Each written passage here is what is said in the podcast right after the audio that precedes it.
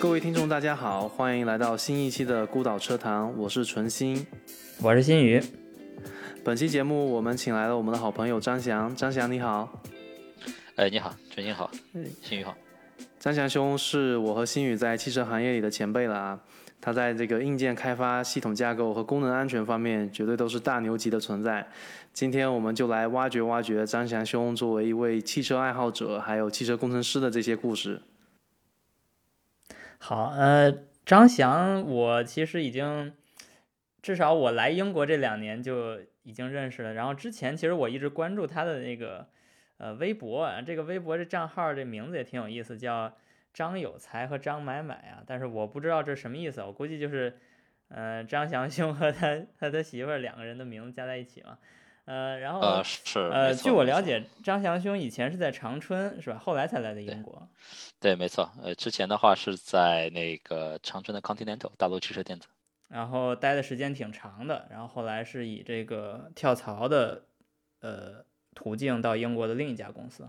对对对，刚开始是呃在那边待了大概有八年多嘛。嗯。然后想换换环境。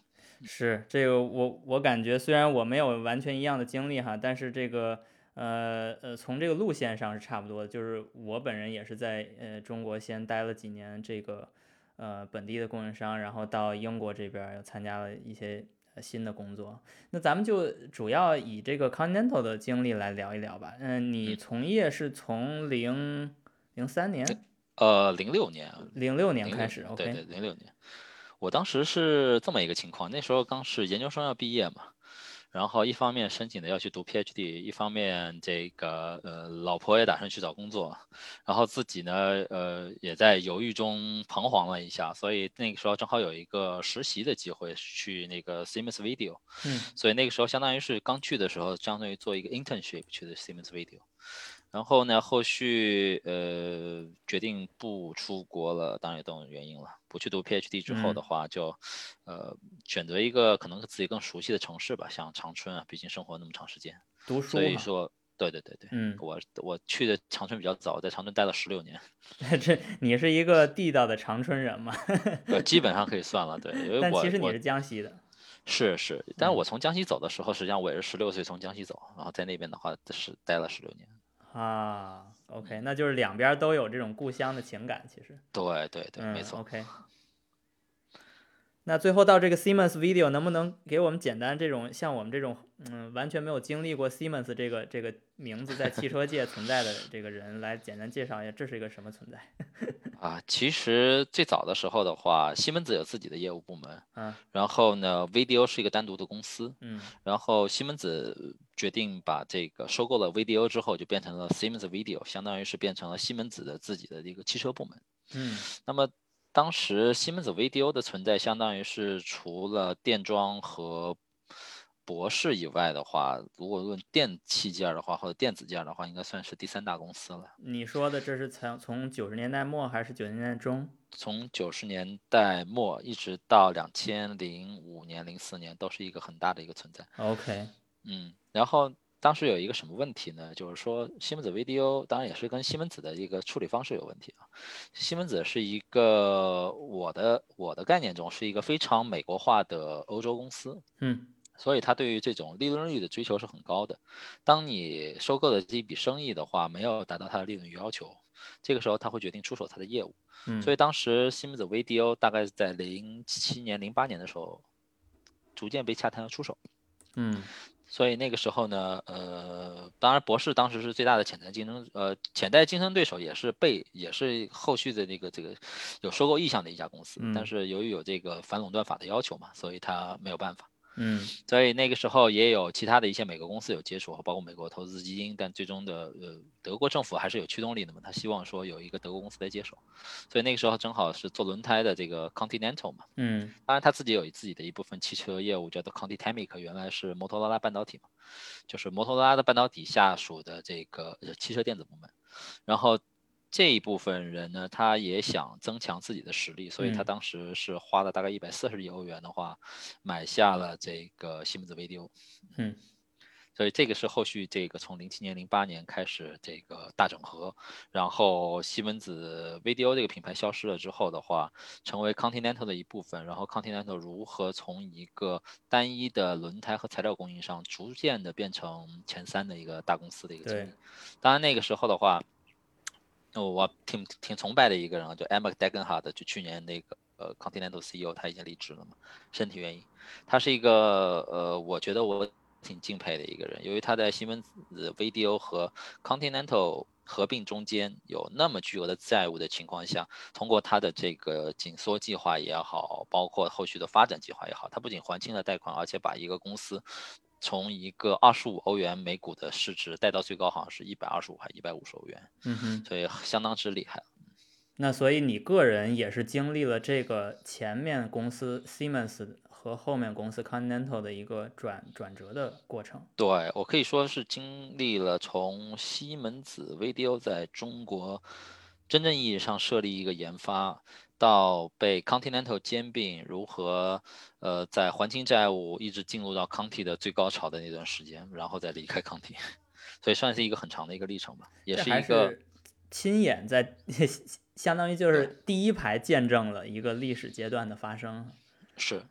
你可以见，就就里面对于一个刚刚入职的一个工程师，或者说刚刚离开学校的一个人来说的话，那是一个非常好的一个体验吧。怎么讲？这个可以具体说一说吗？嗯，就说在一个大的公司里，你有一个，他会培养你一个良好的一个习惯。这个习惯可能大家管它叫流程，对。但实际上我想说的话，是更多的是作为一种文化而存在，尤其是作为一个工程师文化的一个存在。尤其像西门子的这样的一个公司，为什么说？呃，我对西门子有特别大的一个好感呢，就是说，西门子作为一个欧洲的一个企业，其实你觉得它的核心竞争力在哪儿？它的核心竞争力并不在于它掌握了多少技术，而在于它如何运作一个企业，如何在管理方法。所以你实际上看的话，西门子的那么多诸多的业务部门里面，其实。最最挣钱的，包括现在大家都永远离不开的，都是一些跟第一跟民生相关的，当然这是民生行业。另外一个的话，就西门子的这些，呃，对于管理经验和管理的这个软件的一个输出啊。西门子有一个叫 PLM 嘛，就是关于这个项目管理的一个学员嘛，也有包括它的整个的项目管理工具啊，包括它现在整体的这个从，呃，生产研发。物流库存以及到你的整体的这个这个后续的这个包括产品投放啊，整个一个生命周期的所有的软件都会跟上的。这是一个目前我们在所有嘉宾里边第一个聊汽车圈以外的关于企业经营对问题的一个这个是很有意思新的角度啊。嗯，这个我觉得很有意思，有可能在在捷豹路虎啊，或者在迈凯伦啊，或者或者在中国的比如一汽啊、上汽啊这些东西，我们都没有这个。视角去了解这这这些问题，但是你呢，恰好是在一个又不是汽车又是汽车的那么一个过渡阶段，先把自己最相当于植根到你的职业生涯中的一个底色，以一个一个汽车圈外的一个人的视角去理解这些东西，呃，这个很有意思。那你刚开始在这个圈子里面是以一个什么身份来存在呢？是？我记得是被动安全，是安信啊。对对对，没错。对，刚开始的是这样的，故事的开头应该从二零零五年开始说起。那时候你是。对，那时候我还是在校生，但是零五年的时候，呃，西门子 VDO 决定在中国成立这个关于被动安全的一个研发部门，设在长春嘛。嗯。然后这个部门的话，刚开始是定位说只是做一些呃应用的一些项目。由于中国市场的话，逐渐有了一些逐渐多的一些应用，原先的车都没有气囊的，后来变成气囊开始变成更多了，然后 ESP 变成标配了，嗯，这些都是一个逐渐的。随着你的这个收入水平增长的话，市场的需求也在增长。是，所以呢，匹配当地市场的一个需求是，呃，对于一个跨国企业来说很重要的。这只是一个开始，这是一个故事的开始。嗯。但是到后来的话，你会发现说，哦。其实他们可以做的更多，尤其你考虑到说当时的中国的这个研发成本哈，还是属于在亚洲处于低位的，可以算嘛？就每个小时的话，工时是多少钱嘛？对，你是二十多欧元啊，还是四十多欧元啊，还是六十多，还是八十九欧元？那那个时候一算起来的话，说，哎。这是一个工程师的价值低洼地，对吧？哎，那么就会逐渐把这很多的这个项目啊，包括一些从简单到难的项目，逐渐的说投放到这个区域。而相对于说原来传统的他们在亚洲的中心啊，通常都是在呃日本的川崎啊，包括在韩国的仁川啊，包括首尔附近。嗯，那么。由于毕竟他们已经是进入到一个高收入国家，包括人力的成本啊，逐渐开始增高了，所以他们会把逐渐大的项目的话，一点一点一点的挪到了这个中国。对。那么他们那边只留一些对于一些客户的一些接口。嗯。然后再再往后面走的话，你会发现的话，哎，当你的工程师能力提高了之后，除了中国的应用项目能做。那么在韩国、日本的带一些呃额外的，包括北美一些额外的一些新增需求的项目能做。嗯。那么到再到后面的话，会发现说原来他们能做更多，比方说做一些芯片级别的测试啊，嗯，包括做一些平台的一些研发呀，呃，逐渐的就是说你的能力值和你的这个价值相匹配了。嗯。那那其实这又让我想到了一句老生常谈的话，叫引进来走出去哈。呃，我们我们在说这句话的时候，通常这个背景是改革开放，然后造车，然后适应本地的这个市场消费的呃习惯，以及最后把自己的优秀产品推到海外，这是这么一个大家都认认识到的一个可能出现的路径。但是你在这里说的，因为咱们三个人都是圈内人，所以我们可能说的未必是车本身这个产品，而是说的是可能让车。跑起来或者让车能够合法上路的这些其他的部件，比如说安全气囊，那在这里面我们可能会遇到一种新的语境，也就是说，我们可能我们自己的车，比如说零六年你说的这个时间点，正好是我们这个大红大紫的一些，比如说奇瑞、奇云，当时可能就叫奇瑞，然后还有可能是，呃，可能夏利那时候出了一个，我不知道是夏利两千或者更换代的那些叫威驰那些车，就是那是一个中国。只是刚刚开始在为中国市场，无论是合资还是自主品牌，开始为中国市场生产一些，呃呃新呃就是相当于独立开发吧，咱们都咱们都未必能说是正向开发，但是至少是为中国市场开发的车，所以那还是一个从引进来走出去汽车这件事儿来说，我们还没有看到走出去了，但是但是你可可能在这个零部件层面上已经开始走到。就是很很好的一个落地的一个一个步骤了，这这个是没错。OK，那那咱们就继续说，你到零六年入职之后，然后以及你可能遇到的项目和一些遇到的一些呃其他的，比如说日本或韩国的那些经历吧。嗯，其实我刚才呃补充说一下，就刚才你说那个说法，其实我特别同意。嗯，就是你看到那个时候的话，逐渐有了一些呃适应中国客户需求的一些产品的出现嘛。嗯，那么其实在此之前的话，你想想，从咱们的角度来看，一个车要成型，要在市场上能够做这种大规模的生产和推广的话，那其实零备件、零部件的准备的话，其实通常都要在五年以上嘛，对吧？三到五年。即使说这快一点的电子件迭代的话，也到至少要两年半的时间。嗯，所以的确，那个时候当你在市场上看到这些车的时候，实际上这些合资厂刚开始的一个角度，仅仅是把原来供给，比如说拉美地区的，包括东南亚地区的一些低端货，然后拿来说来来综合市场凑合用。对。那等到后续的话，才真正你有了这个市场需求，当你的量有了有了一个可以上桌玩的一个新玩家的情况下，他们才会考虑说为你单独定制这个需求。是啊。就像我刚才说，你刚才想想往下聊的嘛，就是说这个这个项目经理哈，嗯，其实这个是一个很有意思的事情。刚开始我去新子 VDO，我接触第一个项目的话，你们都猜不到是什么？是什么？呃，你先说一个年份，然后说一大致。二零零六年。二零零六年。嗯嗯。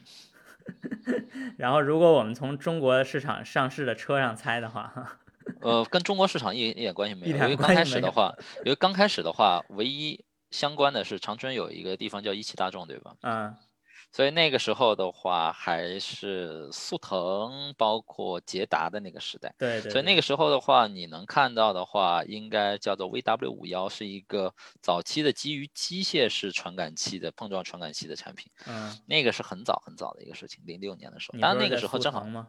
对对对。OK。对，那个时候里面还用的东西就是 Harman Sensor，后来 Harman 这个公司都被 Littelfuse 给买了嘛。嗯，买完之后的话，不不就是 Harman Sensor 那个机械传感器就 last buy 了嘛？然后大家就不得不从这个这个呃呃呃模拟传感器切切换到数字传感器，就是刚开始的话就是那个起因，而且那时候那个时候包括一些安全性的功能，甚至是做在传感器里面的，而且靠机械部件保证，所以很有意思。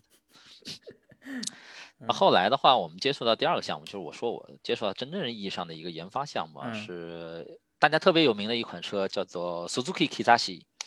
大家应该知道吧？就是我估计听友里边知道的很少，但是我知道，就是拖垮 Suzuki 骨架的那款车。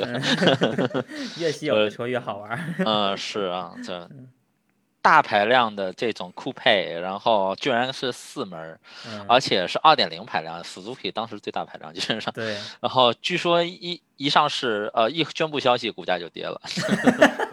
这也太悲催了，这个。然后你作为一个 在长春的一个中国人。然后参与到了一个在中国，在中国好像卖过还是没卖过，但是基本卖卖卖过卖过卖过啊，呃，一年有一年卖了，总共加起来二十辆 那就跟没卖过一样。我自豪的说，我曾经参与一辆那个年产量计划为五千辆，但实际可能有个几百辆的产品。我觉得在这个角度讲，我比你那个还是受众和认认认知度还是提高不少。你这个是个全球项目，是。日本日本是这个车企的呃所在地，但是你跟你合作的车企，嗯，跟你合作的零部件供应商的那个呃地址是在日本还是在美国还是在欧洲呢？其实那个时候是一个相当于是个三方合作吧，就是说日本的话主要是留有客户接口，然后各个组的这个各个团队的这个项目经理，比如说硬件的项目经理、软件项目经理、算法的项目经理，但机械的项目经理是在德国了那个时候，呃，然后中国那边的话，由于刚成立研发嘛，所以其实主要的一个工作的话是培养新人，嗯，然后在工作中来培养。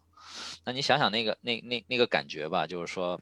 呃，日本当时是研发的中心啊，亚洲研发的中心，有很多很有经验的工工程师，呃，他们就是相当于是一个很有经验的工程师带着一帮基本不太懂的一帮棒水的干活，在长春。对，那那那那当然，我们那波人的话也是刚刚毕业嘛，因为对对真实的说。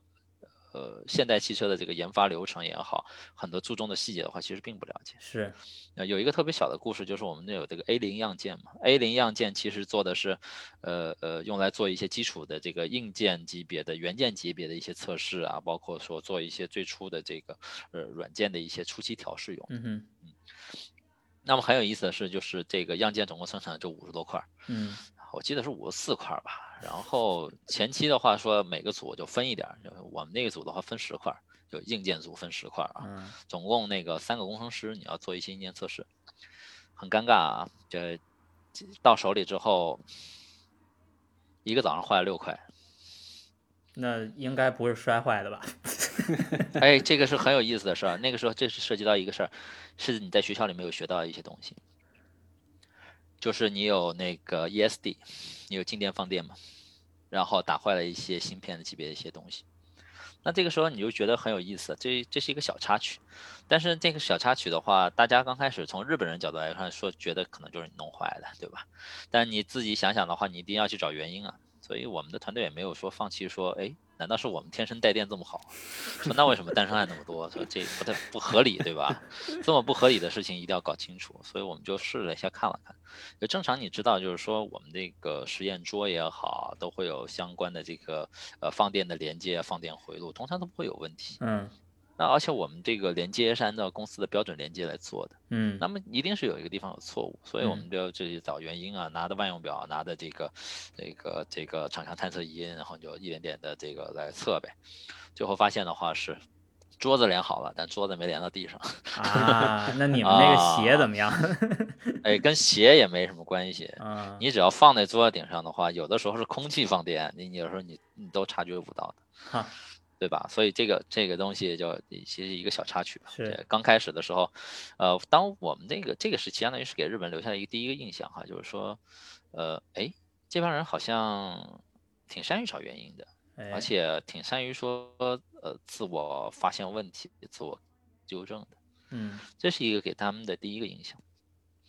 然后第二个印象呢，就是说比较痛苦嘛，就是大家都得讲英语。他中国人讲英语痛苦，但日本讲英语就更痛苦。对，太痛苦了。嗯，就我我自认为我英语还可以，怎么说我托福加也考过，而且我也拿到了去美国的奖学金，对吧？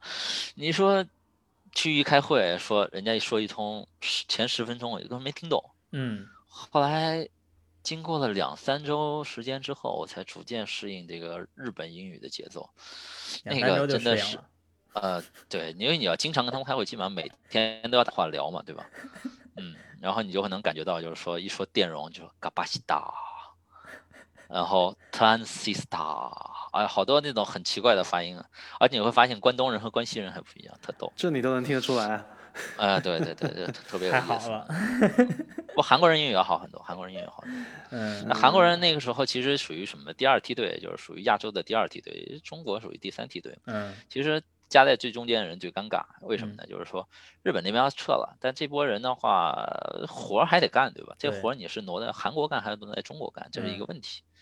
那么韩国对于中国来说的话，它现在没有大的成本优势了，那么他们就需要有人员素质的优势。所以，当我们刚开始做这种 ramp up 的时候，就在整个长春建立这个研发的时候，会有很多的这个，呃，从德国啊，从罗马尼亚，从其他全国全世界各地来的这些这个工程师来做培训嘛。嗯日本人不是每次都来，但韩国人他会次次必到。为什么呀？他们很担心的，他们很担心 know how 的，所以他们希望的一个事情是能够确立他们在这个这个知识和经验上的优势，所以能保存一些实力吧。啊，这是一个韩国人的一个事，所以你会经常看到一个很尴尬的一个事情，说一帮的那个韩国人、中国人、日本人窜到那儿一块儿啊、在那在那那接受培训呢，嗯然后 per，韩国分部领导跑过来，然后一看我们韩国同志嘣儿站起来在那儿，把鞠一躬，然后那边拍拍他的那个肩膀说啊，好好学习啊啊，千万不要被他们落下，然后走了，特别有意思。这个事儿发生在长春吗？对对对，太魔幻了。呃特别魔幻。然后那个中国人和日本人相视一笑说啊，还有这样的人。哎，这个我插一句，我在美国读书的时候，我有一个教授是韩国人，然后我有一些同学也是韩国人，然后他们有时候就私下跟我聊的时候嘛，因为同学嘛，当然大家都就没有什么什么等级观念哈，但是他们就会说，哎，你们中国文化是不是跟我们一样有这些敬语啊，这些称呼啊，会对一些领导或者长辈有一些这种就是比较特殊的这种语言上的一些也变化？然后我当时就想，是啊，我我们是在说您啊，但是也就也就如此了。然后后来才意识到，就是为什么？因为有一次我敲门敲的这个韩国教授的门，我想进来是跟问他一些问题，他是教传热的。进来之后，我第一句就问，因为我这是第一次问他问题，我就说，哎，这个某某教授，我说我先问一下，我是叫您某某先生，还是叫您某某教授呢？因为这个在美国太常见了，就是你通常跟美国人一聊的话，你通常都会说，嗯、比如说，比如说是 Adam 吧，是 Professor Adam 还是，嗯、还是还是 Mr. Adam，然后他可能就说，嗯、c a l l me Peter，比如说，那那可能就是连连他的姓儿都省了，对吧？然后结果这这位就就就会说，呃，Please call me Professor Choi。然后当时就气氛很凝重，因为我就想，我没有见过这么就是见过这么这么多教授严肃的印度人、印度人、美国人、伊朗人，其实各种人，然后只有这个韩国人告诉我你要叫我叫崔教授，然后我当时觉得，嗯，我可能不打算问你第二个问题了。你这个是分分享的韩国人，我这个我跟我跟韩国人还没有太多的韩国工程师没有太多的接触，但是我跟日本工程师有接触过的，他们来我们公司开会的时候，就是他们三个人，然后每个人可能就是级别稍微差一些，呃，然后他们坐开呢，呃，说话的时候呢，如果我们问到一个问题。呃，他们就会跟传递东西一样，一个人转头看另一个人，另一个人再问一个问题，然后另一个人再转头再问另一个人，然后话再传回来，对，然后话再传回来，传当传到前面这个工程师的时候呢，他在跟我们用英语说是什么事情，就是你看到这个，不呃能，跳级吗？对，就是你看到这个没有跳级的这个这个秩序感，其实还是挺有意思的。有。有点像咱们中国人在一块儿过年吃饭的时候，就说，哎，要不你坐这儿，你坐这儿，你坐这儿，不行不行，你得坐这儿。嗯，这的确，这个其实，在整个的这个东亚社会里来说，哈，其实中国也是也是最早有等级感。那嗯现在的话是，其实对等级感最削弱的、呃削弱的比较低的一个存在的话，其实也是在中国是，嗯，啊。就像像一个文化的浪潮传到一个地方，有可能在那个小一点儿的这个地方，它就制住了，他就不走了。但同样的话，也它它它能够提升一些可能说社会的一些呃等级观念啊，甚至说呃推动一些发展，但同时也会成为阻碍。就像在韩国的话，就会呃有和日本有这样很重要的年功制度啊，但仅限于说传统的日本企业哈。嗯，我知道的话，就是说在日本，由于曾经有一段时间，我们这个这个企业曾经是为了赢赢，怎么说呢？为了赢得这个日本的生意嘛，对吧？呃，日本的日本的公司是只愿意跟日本公司合资，对，合合或者合作。对。那么康体作为一个供应商来说，一个欧美供应商来说，其实很难进到它的市场里。嗯。所以这个时候的话，它需要有一个本土的合资企业。那么那个时候，呃，被动安全这边曾经跟日本的那个日呃你新本，呃日清坊，然后做了一个合资公司，把亚洲区的一部分资产放在那儿，然后以期能赢得一些生意。那么其实，在这个合资公司里面的话，他们有自己的一个办公室，然后你就会看到说他们是很很有意思的一个存在啊，就是早上一来，科长要开始或者系长要开始训话，说今儿好好干，然后一帮人一低头嗨，然后嘣嘣鸟嗖散，赶紧跑自己座位上去，就这这个是呃合资公司的，当然也有很多这个。呃，说起来就是日本的一些车企里面哈，日本的车企里其实也很传统的，比如说像这个呃，尼桑就是一个很传统的企业啊，然后有一些企业呢，嗯，是这种传统企业是。不太讲道理，他们讲到讲究的是权威，啊，但是有一些企业呢是很 reasonable 的，比方说本田，嗯，虽然它也是一个很传统的日本公司，但是它的一些思维理念上的话，其实比较欧美化一些啊，有些道理能讲通，他们是很乐意接受的，是，所以本田还是企业企业的文化还是有一些区别的，哼哼，OK，那还是回到刚才你说的这个呃经历里面哈，你刚开始是跟这些日本人合作。然后后来随着项目逐渐嗯发展，是不是就又呃和其他的地方合作？比如说跟印度有没有合作，或者跟美国？有有有，这个还是很多的。其实刚开始的话，在在和你这个他们逐渐信任你，把这个项项目交给你，把其他区域的项目交给你的时候的话，呃，其实经历了很多过程哈。刚开始的话，你是呃跟日本人合作多一些，做一些日本的一些应用项目，当通常是日本人做主导。甚至说他们要检查你每一份你做过的一些东西，以防你出错。嗯，到后来呢，就会变成说，OK，中国区已经有能力来做这个事情了，所以日本的项目经理基本就不不用管了，就是。今天是这些任务，你做完了之后，你告诉我就行，他们也不用检查了。甚至说他会把自己的做完的东西说，你要不要帮我内部 review 一下，看有没有问题。所以这后来，呃，逐渐信任感是你跟依据你的能力的逐渐上升才建立的。是，嗯。然后自此以后，你刚才说的就是说跟其他的一些这个这个区域的一个项目的对来来接触哈，是我我接触过北北美的项目，也接触过这个欧洲的一些项目，然后还有个印度的项目。像里面最有意思的呢，就是印度项目是很有意思的。就是那个时候我已经不是做硬件了，我做的一个是系统架构。嗯，然后呢，嗯，相当于是对于亚洲区的这个安全气囊的一个这个技术的一个整体的支持吧，包括从报价呀，包括从需求分析啊，包括整理说整体的这个这个呃。我们这个怎么说呢？成本吧。那是哪年？大概说。哦，那个是一一年、一二年了。OK，那就是已经进入 Siemens 或者 Continental 的时代了。对对对，那个时候很有意思啊。那个时候的话，我说一个特别有有意思的经历，就是我们跟一家印度车企开 workshop。嗯。然后呢，customer interface 由于当时在印度没有。所以，customer 的这个就是客户接口这边在印度没有的话，它的客户接口是在日本，因为它属于亚洲区总部，所以这个很有意。所以你会经常看到有时候日本人飞到印度去做这个 customer。他们上两次厕所吗？呃，厕所先别说这事儿吧，但是吃的反正还行。咱咱咱说别的，咱说一个特别有意思的事儿吧。因为那个时候的话是赶上说那个这个。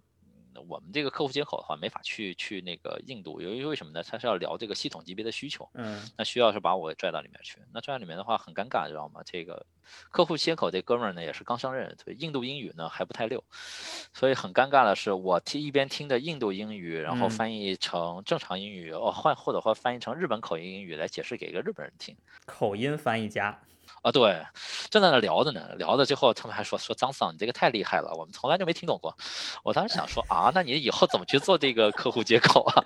你突然变成一个很有意思非常好的替代他们的这个人哈，特别魔幻，你知道吗？那种感觉就是两边口音，一边是咖喱，一边是寿司，然后你中间做一川菜，就那个感觉。这这个我觉得我们都没有经历哈，纯星，我没有接触过日本人跟印度人同时出现在一个会议室里边的情况。啊，这这些是这样，就是这个事情有我甚至有的时候我我把我自己的一些东西可以写下来，当然没整理啊，就随便扔一公众号上，我自己弄一公众号就扔在里边，就特别懒得更新。有的时候偶尔就是说有人说想了解，那时候我得了，我写一段，你你们自己看去吧。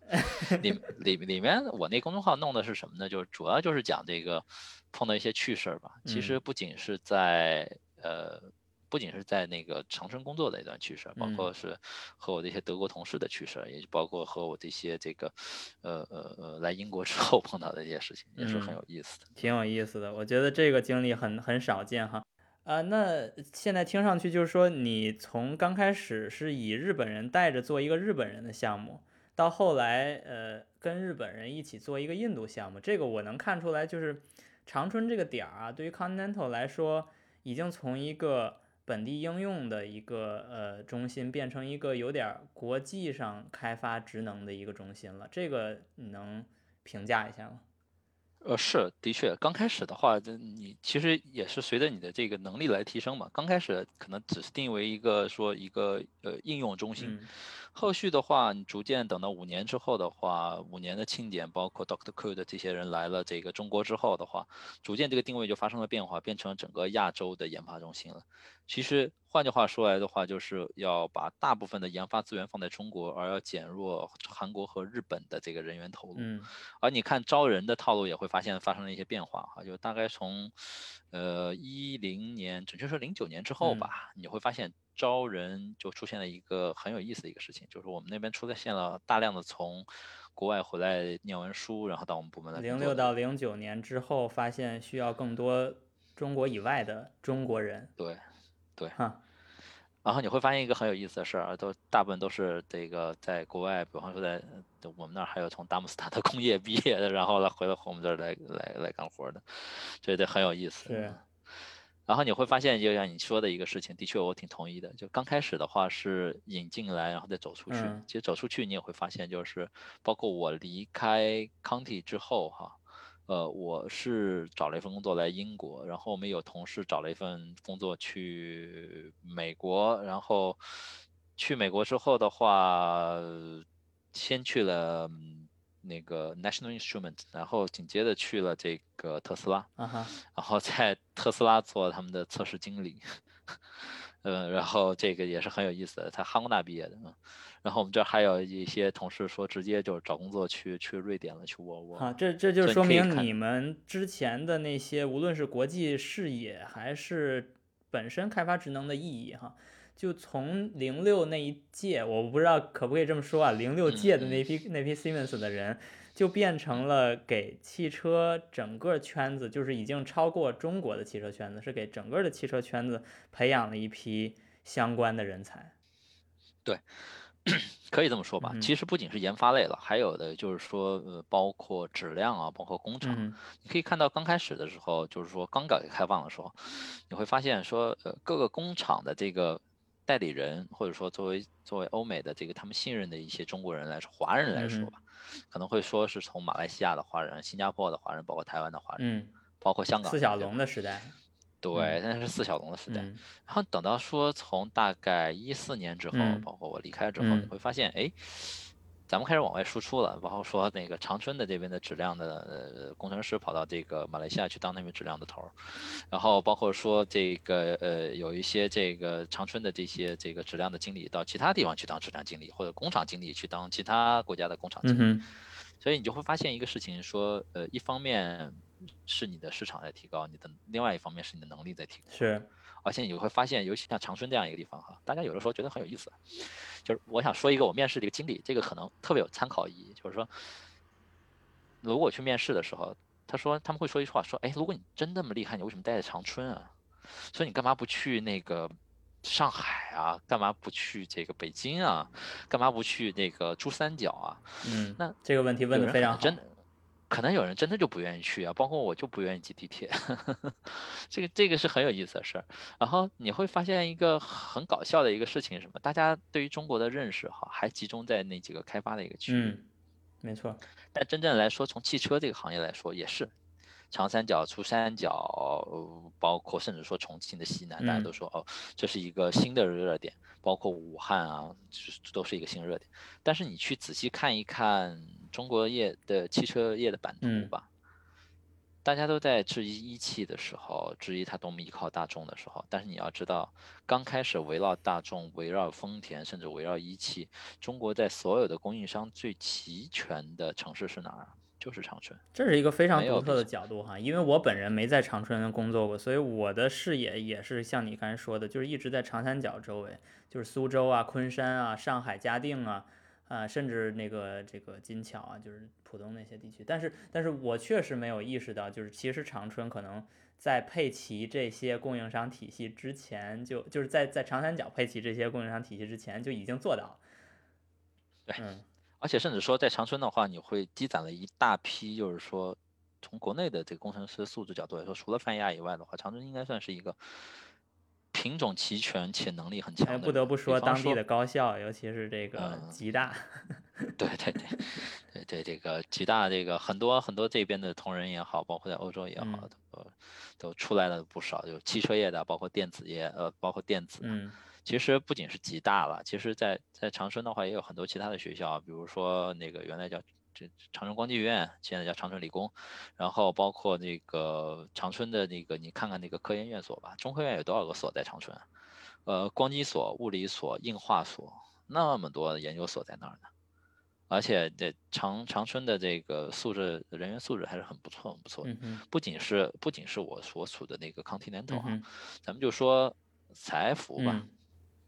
采孚还有福吉亚吧，嗯，因为采孚在长春的有工程师就直接找工作去雷根斯堡了，然后福吉亚呃那个排气系统在长春的工程师直接跑美国去当 chief engineer 了，这你就你就可以想象到说这个他们为了反哺了多少。当然除了这部分零部件企业以后，包括你说原来这个一汽也好，一汽技术中心也好，他们虽然说你大家说可能说啊现在这两年终于看到了产品，但是老一辈的那些研发人的话。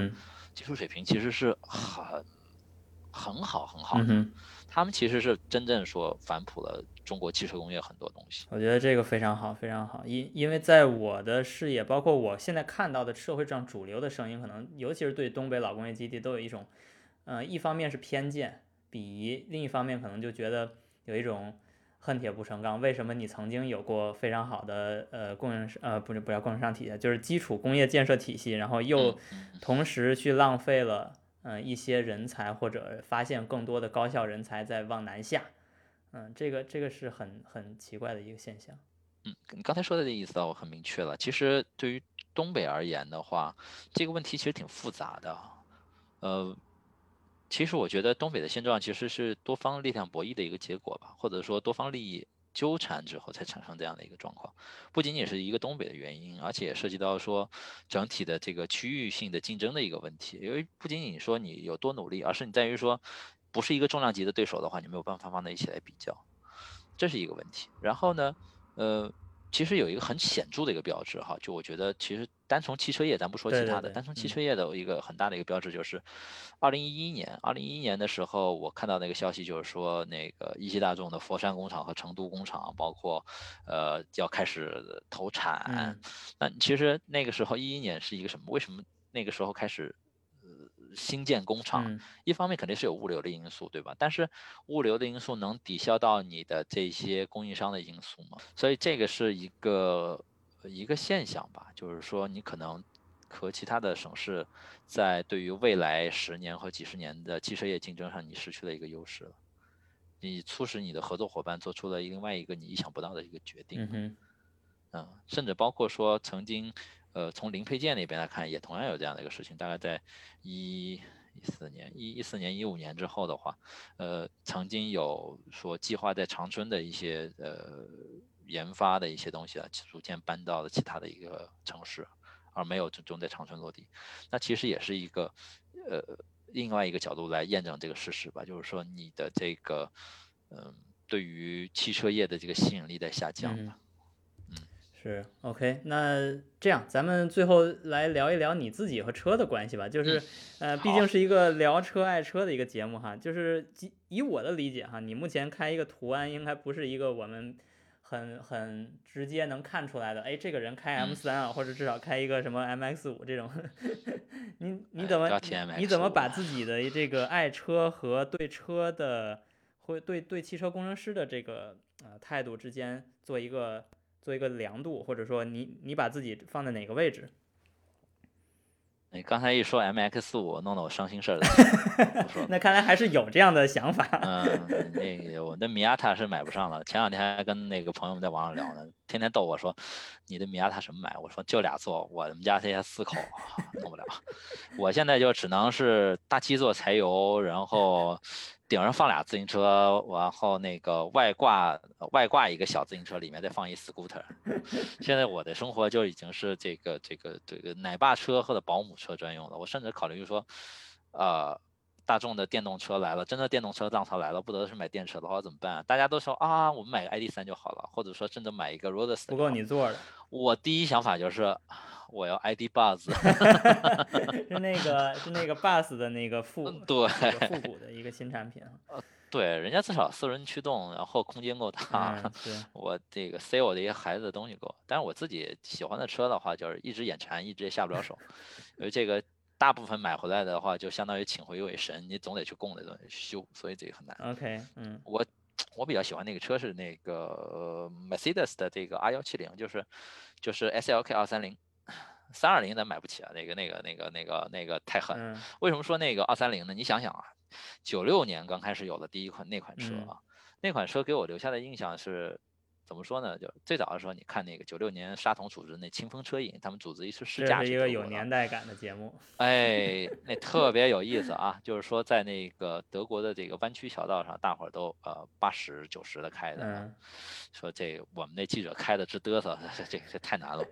说那那个时候就很有意思啊，而且试驾车也特别逗。那个时候有有什么呢？就是它那个标配是五速变手动变速器或者六速手动变速器，但那个时候唯一有一个，他们带有一款车。车是带有五速自动变速器，哥特拉克的，那个是比较难得的年代。那个时候有五速自动变速器，有一个 Roadster，然后两边有这个侧气囊，有膝部气囊，有 ESP，有有自动防眩光的这个后视镜。那个年代啊，有的大概你像这这这多少年了？这都二十多年了，二十五年了。那辆车在现在看起来稀松平常的配置，那个时候全部都有。嗯哼。很棒，OK，而且那个流线感很棒，很棒的。你说的是就是很方的一个，对吧？呃，不是，不是方，嗯，你可以去。你再你再重新说一下是哪年呢？是二零一九九六年。一九九六年二三，OK，对，它零四年停产了，SLK 二三零。我知道了，就是它它的那个时代的其他的奔驰比较方，但是它是那个有点往那种概念，当时的奔驰的概念车那种稍微圆一点的那个灯。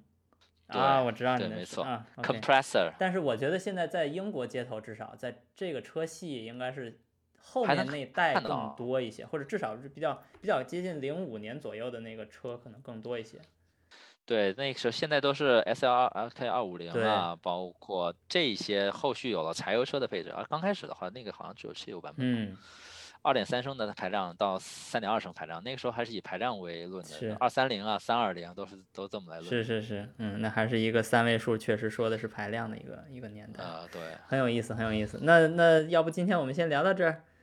行行行，好，感谢二位，感谢感谢。那我们那个以后肯定还要请咱们的张山兄回来聊其他更有意思的呃话题，更有趣的故事。行，那咱们今天节目就到这儿。好的。行，先到这儿。好，谢谢大家，谢谢大家，下期节目见。好，下期节目再见。